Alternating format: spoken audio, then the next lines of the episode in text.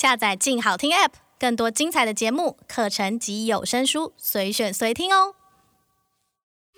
Welcome to Daphne's Magic House，欢迎来到英语共读魔法屋。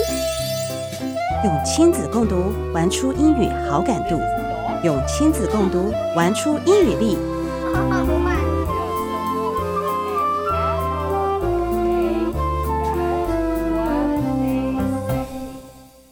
各位听众，大家好，欢迎收听由静好听制作播出的节目《英语共读魔法屋》。This is Daphne，我是主持人刘怡伶。第二季的最后一集，我们要进入纯文字为主的章节桥梁书喽。这次要来聊聊很多家长都有听过的《Magic Tree House》神奇树屋这套书。《Magic Tree House》系列在全球已经有将近四十个翻译版本。销售数字超过一亿三千多万本，并常占据各大书店畅销书的宝座。这套书的中文版是由小天下在二零零五年发行，中文版在台湾的销量相当好，已经突破两百万册的销售数字，几乎是国小家长在选择桥梁书时都会买到的系列。这系列故事是以一对小兄妹 Jack 和 Annie 为主。八岁的 Jack 理性又冷静，喜欢看书的他总是将沿途看到的事物记录在笔记本上。而七岁的 Annie 喜欢幻想和冒险。这两个一动一静的兄妹，有一天在森林里发现了一间堆了满屋子书的神奇树屋。这个神奇树屋就像时光机一样，能够带着他们穿梭在不同的时空及国家探险。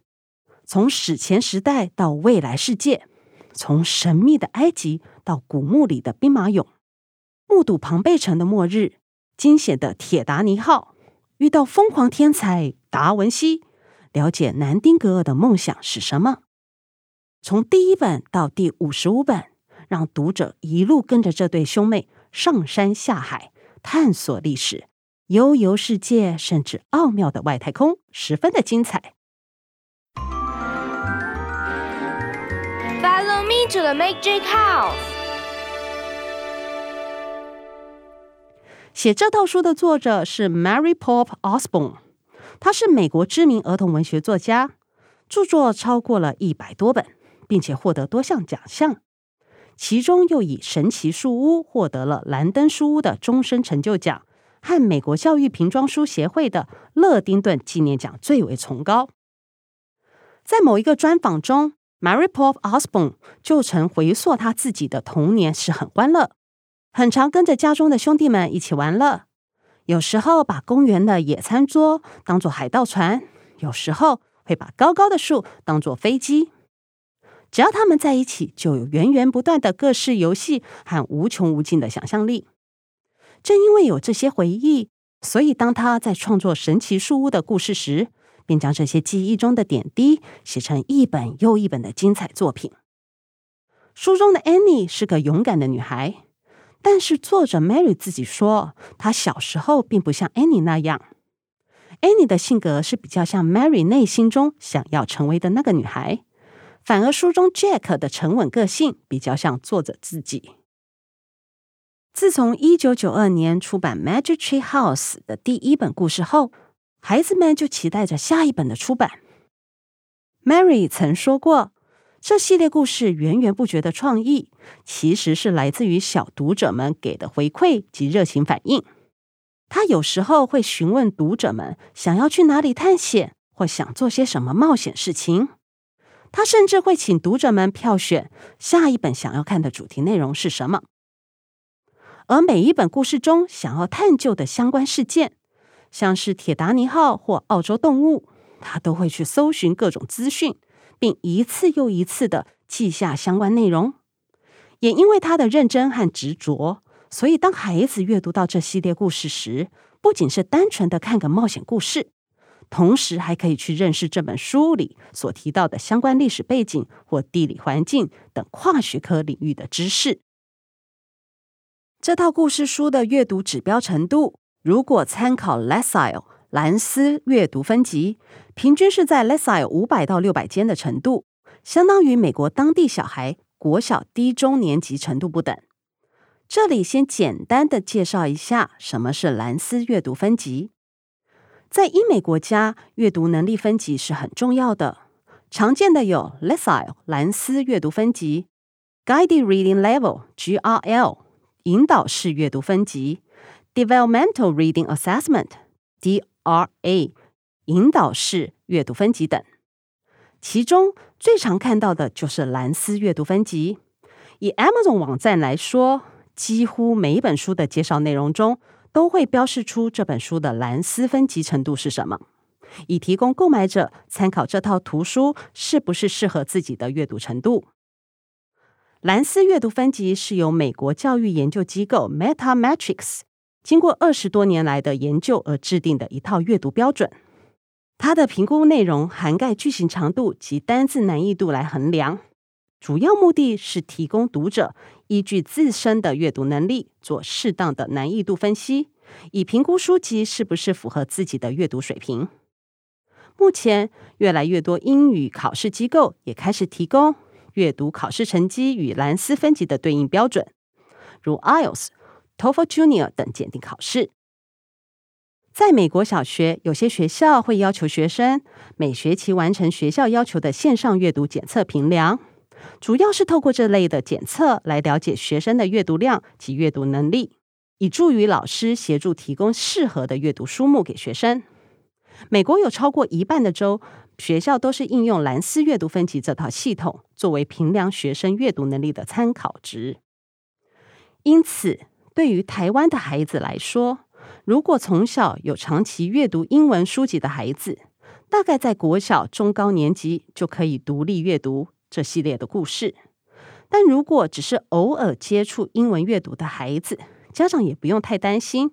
建议可以先跟孩子一起共读，每次以一个章节为单位的方式慢慢进行，才不会让一接触纯文字英文书的孩子产生了抗拒感。这次我将从五十五本精彩的作品中挑出两本跟大家一起分享。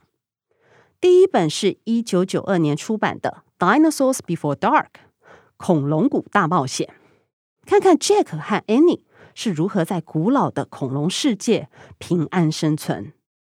第二本是《Dingos at Dinner Time》抢救无尾熊，一起跟 Jack 和 Annie 前往澳洲大陆，看看他们要如何从空前的森林大火中。带领澳洲的动物们脱离火海。My Reading Garden。Dinosaurs Before Dark，恐龙谷大冒险，共六十八页，十个短章节。故事是从美国宾州一个叫蛙溪镇的地方开始。在这个镇上有一对小兄妹，哥哥叫 Jack，妹妹叫 Annie。有一天，他们正在树林里玩乐。Annie 发现有个绳子做的梯子，所以他就呼唤着 Jack 去瞧瞧。发现这个绳梯是往树顶哎，而且树顶上竟然有个树屋。充满好奇及勇气的 Annie 决定要爬上去一探究竟。谨慎的 Jack 有点不安，毕竟不知道是谁盖这个树屋的。爬上去真的好吗？会有危险吗？完全不管哥哥在想啥的 Annie 展开了行动派的个性，已经爬上去了。转眼间，Annie 已经钻进树屋里，并探头出来对 Jack 大喊：“Books，有满满的书哎！”听到“书”这个字，爱看书的 Jack 忍不住也爬上树屋去了。第一章节结束，共五页的内容，开启了神奇树屋故事的开端。每句文字皆以简单的句型来陈述，因此已经有密集学习英语两年左右的孩子，或者是已经养成阅读习惯的孩子，基本上这系列故事的句型并不难。但可能会因为每一本主题不同，会有相关主题的生字单字，所以在共读过程中，家长可以跟着孩子一起查阅这些不会的字汇，并给予必要的协助。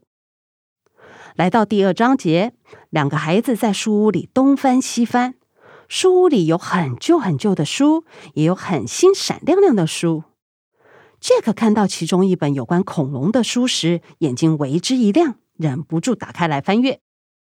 里面有个无齿翼龙的图片。无齿翼龙的英文是 Pteranodon。Jack 触摸着这个图片，赞叹地说哇哦 I wish I could see a Pteranodon for real。”我好希望看到真的无齿翼龙哦！才讲完没多久，Annie 就惊呼大叫：“A monster！”Jack 对妹妹斥责：“Stop pretending, Annie！不要再装了，Annie。” Annie 指着窗外辩解：“No, really，我没有，是真的啦。”Jack 往窗外一看，有个巨大的生物在树屋外面飞翔， 竟然就是无齿翼龙。正当 Jack 在惊喜中欣赏着无齿翼龙展翅飞翔的神奇画面时，树屋竟然也开始旋转了，而且越来越快。突然间，停了下来。树屋里依然有 Annie，也有一堆书，也还在那棵橡树上，但却不是原本的那棵橡树了。第二章节故事在这里结束。这本书。家长如果每天陪孩子共读一个章节，其实大约十五到二十分钟就可以结束。家长可以轻松简单的陪伴孩子一起念读内容，而对恐龙有兴趣的孩子，家长也可以根据内容中的字词，边阅读边与孩子做延伸阅读后的新知学习与讨论。例如，无齿翼龙的外形是不是就像书中写的？He had a long, weird crust on the back of his head. A skinny beak and huge bat-like wings，在它的头上有个很长又很怪的凸起物，有着尖细的鸟嘴和像蝙蝠般的巨大翅膀。我们可以跟着孩子一起上网搜寻有关无齿翼龙的相关资讯，会知道它并不是恐龙，而是爬虫类哦。来到第三章节，Jack 往窗外看，外面竟然是书中的场景。地面上覆盖了蕨类，没有想到 Jack 和 Annie 竟然回到了六千五百万年前恐龙所处的时代。大家知道六千五百万年前最重要的事件是什么吗？还记得我刚刚有讲过，作者在撰写这系列故事时，会根据每本的主题做大量的资料收集和研究吗？所以跟孩子阅读时，可以选择轻松的看过去。也可以留意书中的每个细节，像是这个 sixty-five million years ago，为何作者不会写其他年代，偏偏是六千五百万年呢？陪着孩子去上网找答案，就会知道这可是历史上重大的白垩纪第三纪大灭绝事件，地球上百分之七十的生物群种一起消失的年代。安妮看着窗外那只无齿翼龙，告诉 Jack。他要去跟那只无齿翼龙说话，Jack 十分紧张的想要阻止 Annie，但是行动派的 Annie 早就已经爬下绳梯去找那只无齿翼龙了。接下来的章节故事讲述了 Jack 和 Annie 帮无齿翼龙取了个名字，叫做 Henry，还记录下这只恐龙的外观特征。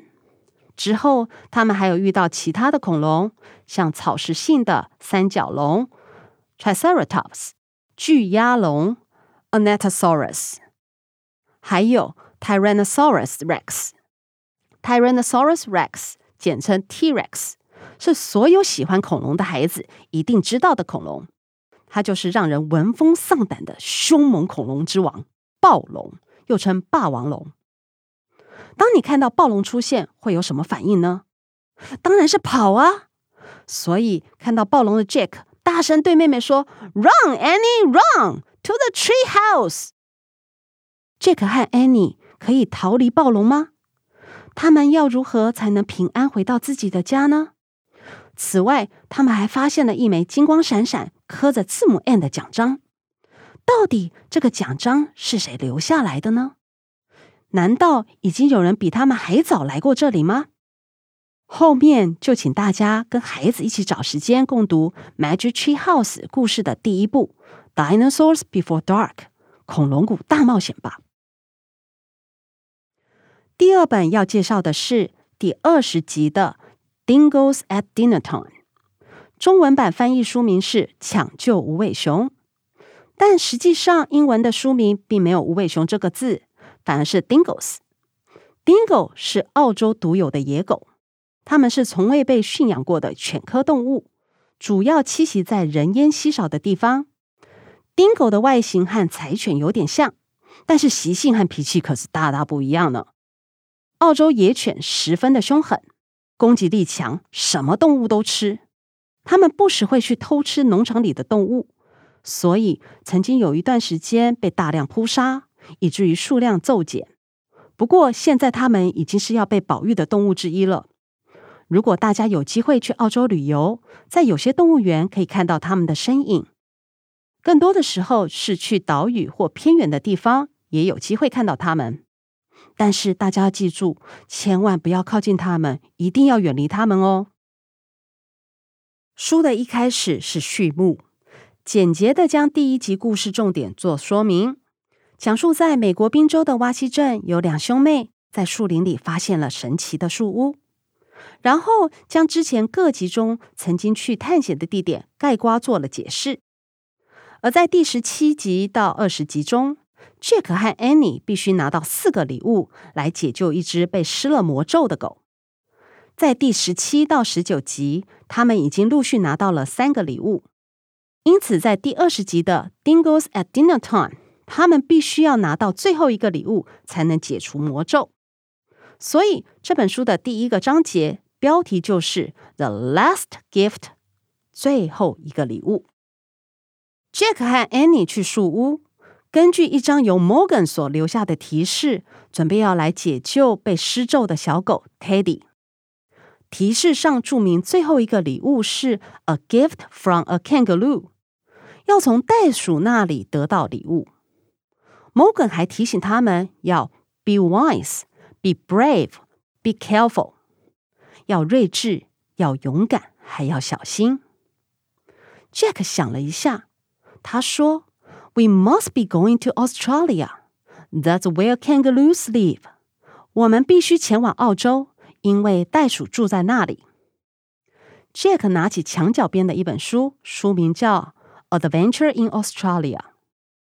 于是，Jack 对着书中其中一页有着不同动物的页面说：“I wish we could go there. 我希望我们能到那里。”外面的风开始吹起，树屋开始旋转，越转越快，然后又停了下来。接着场景变换，Jack 和 Annie 头上都戴了顶遮阳帽，因为外面的阳光好大。往外一看，外面的植物和树叶都呈现棕褐色，因为太晒了，树叶都晒得有点干枯。杰克打开手上的书，上面写着：“Australia's forests go through times of drought. A drought is a long period without any rain.” 澳洲森林历经多次干旱，干旱就是长时间没有下雨。接着，Jack 在自己的笔记本上写上了 “drought” 等于 “no rain”。在故事文体中。作者会用这样的方式去引导孩子学习科学或地理的相关知识，而我们也可以从 Jack 如何做笔记的方式来引导孩子如何整合所看到的资讯，并简短的文字写下重点。正当 Jack 忙着做笔记时，Annie 闻到外面传来阵阵的野炊烧烤的味道。野炊的英文是 cook out，他们推论应该是外面有人在露营吧。所以他们决定要去找看看在哪里。当他们穿越过树丛时，看到一种长得很奇怪的鸟。They had fat bodies, long skinny legs, and long skinny necks. 它们有肥胖的身躯、细长的脚和又长又细的脖子。那是什么鸟啊？Jack 翻开书一看，哦，那是 emu。The emu is a large bird that Doesn't fly. It can run as fast as thirty miles per hour. 鴯鶓是一种大型鸟，长得跟鸵鸟有点像。它不会飞，但是跑很快，一小时可以跑三十英里呢。 接下来的路途，他们还遇见了无尾熊 Koala，他们就带着无尾熊一起去探险。还遇见了有独特叫声的笑翠鸟 Kookaburra，它的笑声就像电影《坏女巫》的狂笑声，非常的特别。澳洲当地还有专门属于这种鸟的童谣呢。最后，他们终于看见了脚很大、耳朵也很大、脸长得很像鹿、有着长尾巴的袋鼠。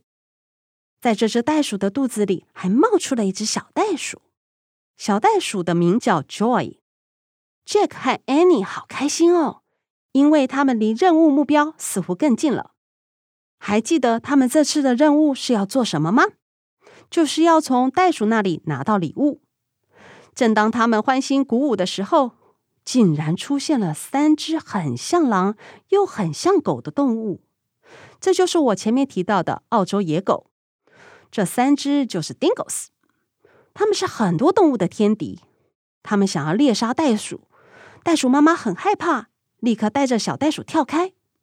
Annie 和 Jack 也跟着一起跑，没想到却在树丛间看到被遗弃的小袋鼠。他们决定要帮助小袋鼠找到袋鼠妈妈。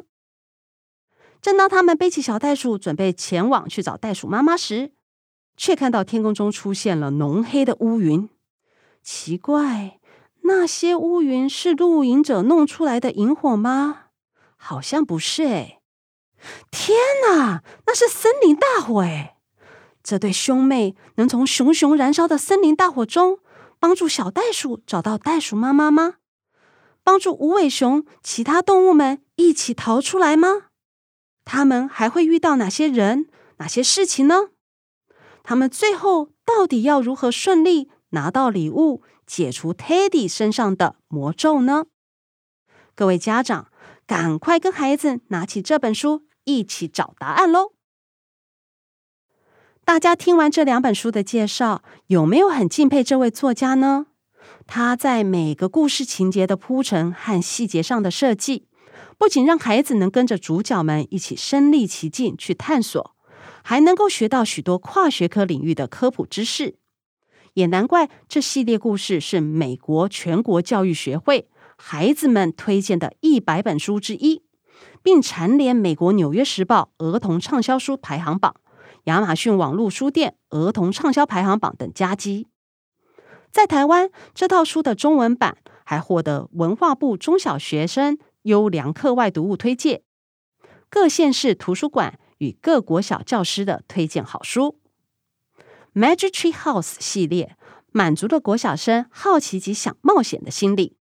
让孩子在阅读的同时，也跟着主角们一起用心用眼去探索，并开展孩子内心的想象世界，学习跟着书中的主角，用冷静及睿智的方式，逐一解决困境，达成目标。这一集的书籍分享，希望能够帮助到想替孩子们选择短篇章节英文书的家长们。当我们与孩子共读文字量为主的英文书时，可以每天进行一个单元的小章节，先让孩子对故事内容感兴趣后，再慢慢加长阅读时间跟分量。当孩子觉得阅读的书是有趣的时候，我相信他们会欲罢不能，一本接着一本想要读下去的。这一季与大家分享了许多经典的系列绘本。希望家长们能有更明确的方向来帮助孩子选择适合的书，同时享受与孩子一起共读的时光。感谢大家的收听，这一季英语共读魔法屋的节目到此暂告一段落。祝大家平安顺利，我们下一季见。想听爱听，接着静好听。